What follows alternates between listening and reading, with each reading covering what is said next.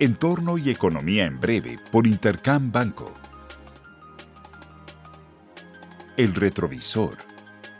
La semana pasada nuevamente estuvo caracterizada por una marcada volatilidad.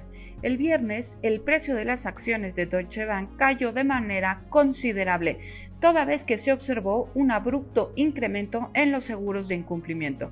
Esto se sumó a los débiles datos de manufacturas del PMI de la eurozona. En Estados Unidos se llevó a cabo la reunión de política monetaria de la Reserva Federal, donde aumentó la tasa de interés en 25 puntos base para ubicarla en un rango de 4.75 a 5%, privilegiando la lucha por la inflación pese a los efectos nocivos en el sistema financiero americano.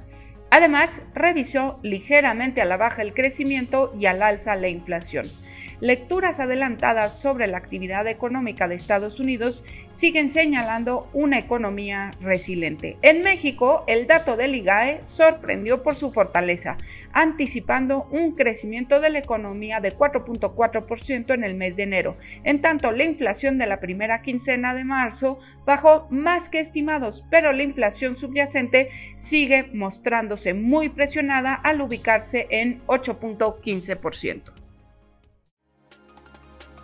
Panorama.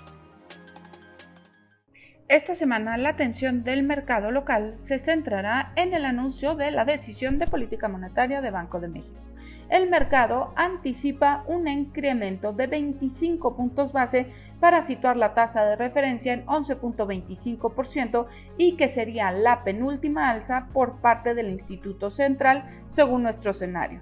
Además, en México se darán a conocer el saldo de la balanza comercial, la tasa de desocupación y las cifras de las finanzas públicas, todas ellas correspondientes al mes de febrero. En Estados Unidos, los datos más relevantes que se publicarán son el gasto personal y el deflactor del consumo para febrero. En el caso del deflactor, el que es indicador preferido de la Reserva Federal para medir la evolución de los precios, se anticipa una moderación a 5.1% en su lectura anual que en caso de materializarse sería su menor registro desde septiembre del 2021, apoyando la idea de menos alzas en el horizonte por parte del Fed. Finalmente, para la eurozona se publicará la inflación correspondiente a marzo, la cual se espera en un registro de 7.1% en términos anuales. Les deseo una muy buena semana. Yo soy Alejandra Marcos. Esto fue Entorno y Economía en Breve por Intercam Banco. Síguenos en redes sociales y consulta nuestro podcast en intercam.com.mx.